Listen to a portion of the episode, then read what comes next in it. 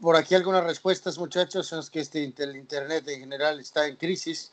Este, eh, dice TJ Native que Mohamed Salah, bueno, pues, pues eh, tal vez está en la parte baja de esta lista, pero, pero pues bueno, lo mejor es el que, es el que conoces, ¿no? Bueno, Giovanni Alcaraz dice Yaya Touré. Eh, Víctor Manuel Zamudio, eh, santo Dios, no, no te entiendo aquí, la verdad. Jaime García dice George Weah marcó una época al grado de ser balón de oro y ser parte de un Milán de época. Pues fue la parte final, de, o el, inicio del final de, esa, eh, de ese equipo, ¿no? Víctor Castro, que está pintando bien la selección. Holy moly. Ok. Pues ojalá, ¿no? Este, ojalá, ojalá, ojalá. Pues era, era, era una pregunta de jugadores africanos, pero bueno. Este, y complemento por aquí, muchachos, un segundo. Eh, en esta eh, lista, eh, con las respuestas de algunos de nuestros seguidores de CEPA. Ok, este, aquí las tenemos.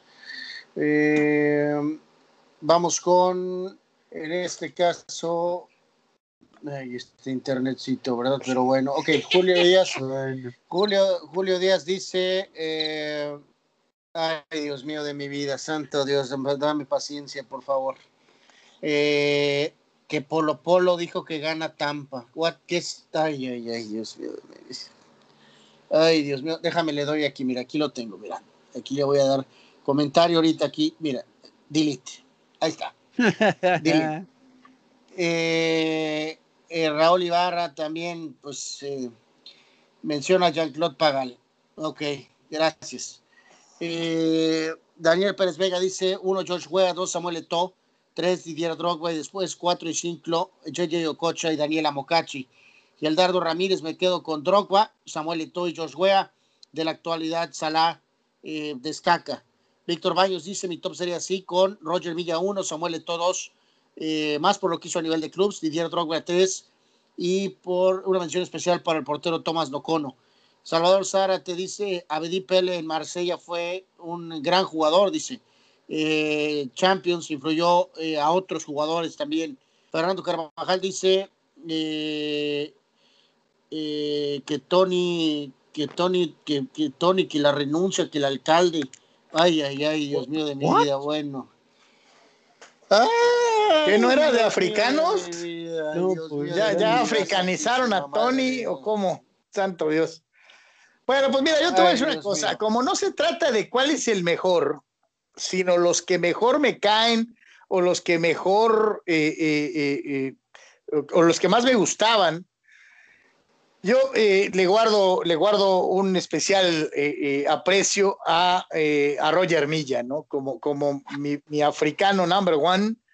Este, el tipo jugó un mundial ya a una edad avanzada y todavía se ve el lujo de, reventar a Higuita, que le hizo pagar el precio de su arrogancia de una manera increíble. Eh, hay mucha gente que no lo recuerda por eso, sino por su paso por el fútbol mexicano. Eh, eh, y este no quiere decir que sea, reitero, de los mejores del mundo. Pero François Mambillic anotó en una inauguración de Copa del Mundo para que su equipo le ganara a Argentina. Y después vino a México a hacer historia con el América. Y es otro de esos africanos que para mí son inolvidables, ¿no? Otro gran africano eh, que a mí me tocó ver jugar y que disfrutaba además plenamente era Samuel Eto'o con el Barcelona. Creo que eh, eh, hay mucha gente que no le guarda el respeto a la memoria de lo que hizo Eto'o en ese equipo durante muchísimo tiempo. en esta era, pues, premesi, ¿no? Vamos a decirlo de, una, de esa manera. Y, y, el tipo era muy, muy bueno. A mí me gustaba mucho verlo jugar. Eh, digo, hay muchos, como Drogba era un jugadorazo, pero me voy a quedar con esos que mencioné, eh, eh, como los que más me gustaba ver jugar. tal vez, y, digo, obviamente no podemos dejar fuera a Nocono, ¿no? Que, que, creo es el, el, mejor arquero africano de todos los tiempos. aquella, digo, a tal grado, que es curioso, ¿no? En aquel entonces, nadie en el mundo, nadie, nadie, nadie jugaba con pants. Eh, eh, o sea, eh, nadie, de los porteros, nadie jugaba con, los pants. todo el mundo salía en shorts. El primero en hacerlo fue Nocono. El impacto fue tan impresionante que a los tres días de lo que lo vimos jugar en, el Mundial en pants, porteros profesionales, amateurs, en la liga eh, eh, Patito, en la liga más importante de Europa, empezaron a jugar con pants. De ese tamaño era la profundidad, la penetración de la gran personalidad de Tomás Nocono, uno de los legendarios enemigos de Hugo Sánchez, a mentadas de madre y a, piquete de ojo y jalón de calzón y todo eso con el pentapichichi mexicano. Esos son mis favoritos, con mención especial para Calusha Guayla también. Eh, yo me voy a ir, yo, yo me voy a ir, muchachos, aquí rápido. Número uno, Roger Milla, este, lo que hizo en Italia 90 y de hecho desde España 82 eh, abrió tantas puertas para todos los demás. Es indiscutible lo que hizo y todavía ya mucho más veterano metió otro gol en Estados Unidos 94 eh, Roger Milla, ¿no? Es, es, número uno. Me voy a ir con Drogba 2 y con, eh, que digo, fue un, un, caballo, mega caballo con, con el equipo del Chelsea por, por, muchísimo tiempo. Y me voy a ir con Abedi Pele, con el Olympique de Marsella a principios de los noventas, eh, que era una época un poquito diferente, no oscuro ahí el paso por lo que pasó con Marsella, que el castigo, que la cuestión, pero ese jugador al final no pudo este, eh, traducir tal vez a nivel selección o una Copa del Mundo, pero durante ese periodo, esos dos, tres años, fue un jugador este, soberbio para el Olympique de Marsella eh, en ese momento eh, y mención especial para Tomás Nocono, ¿no? Totalmente un portero que revolucionó por los pants y por muchas otras cosas, este, su increíble agilidad y en el caso de nosotros, pues también por esa rivalidad con Hugo Carlos. aparte, dos cosas más. bueno, una, primero, no hay portero mejor en la historia para pedir fuera de lugar en todos los goles que no cono. O sea, era una cosa ya está simpática, ¿no? O sea, le metían goles de todos sabidos y por haber y siempre levantaba la mano pidiendo el fuera de lugar. Y este y hay un gol que mete Hugo en una de esas eh, duelos que tuvieron Real Madrid Español, una pelota segundo poste y Hugo se barre para, para llegar a alcanzar a tocar el balón y se, se enredan Ocono y él y con los tacos, tacos de esos de los ochentas de fin medios de los 80. Tacos de aceras, ah, tacos de hombre, no fregaderas. Y los dos chocan y al mismo tiempo se estrellan y se meten los tacos eh, eh, mutuamente. Eh, pero tal era la adrenalina que, o sea, los dos se ponen un, un, llegue terrible, pero este, los dos estaban tan, tan bravos en lo que estaban haciendo, ninguno de los dos se reclamó ni se puso a llorar, que le dolió el, y es obvio, ¿no? Se, Hugo mete el gol, se anticipa, pero a la hora de estrellarse, los dos se agreden asquerosamente con los tacos, este, pero este, pues ninguno de los dos este, se puso a darse vueltas de a nada, ¿no? Es una de las jugadas que nunca se me han olvidado, eh, eh, la verdad. Eh, Tony. Pero como hombres, ¿no? O sea, como algo que tristemente, con todo respeto, ya no se ve. No, no, no, no, ahorita no pasaría esa jugada, no. No, no, no, no. Yo me voy a quedar, digo. O a lo mejor, Tony, el bar los ve a los dos y los echan. Y los echan, ándale. Sí, sí, sí, Se acabó la hombría en el terreno de juego, sí, totalmente. Eh, yo tengo que reconocer mucho a jugadores como Milla, como Cocha, grandes, grandes elementos africanos que tristemente, muchachos, eh, a escala, pero tanto hablamos que el fútbol mexicano, que el llamerito, que bla, bla, bla, que Inglaterra, el llamerito también eh, o hasta Holanda, con mejor fútbol en ocasiones.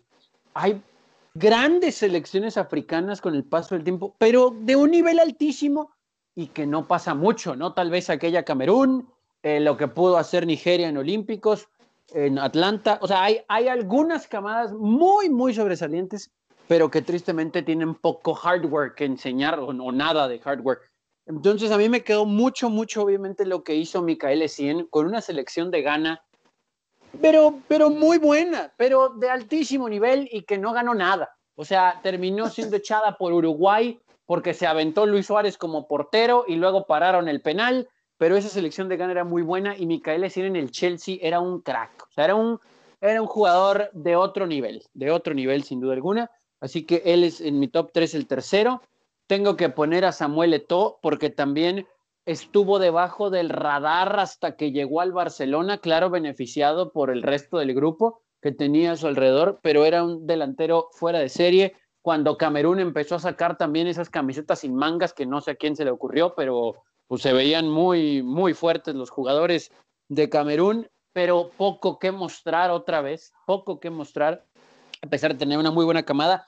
No sé, muchachos, ustedes les tocó la anterior, mejor versión de Camerún, pero esta en nombres y nivel era muy buena, pero al final del día no pasó nada, ¿no? No pasó nada con esta Camerún que estoy mencionando yo, la más reciente versión de los cameruneses.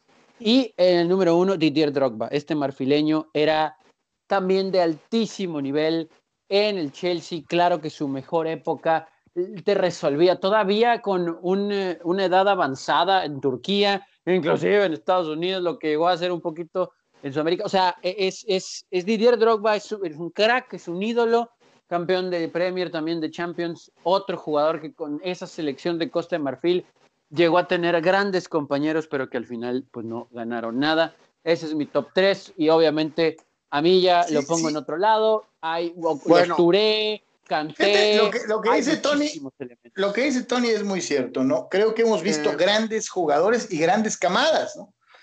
Pero de que sí le falta al fútbol africano dar el estirón eh, eh, eh, han tenido grandes jugadores, verdaderamente gente superdotada en el aspecto físico, etcétera, y siempre terminan, pues, al último quedándose cortos, ¿no?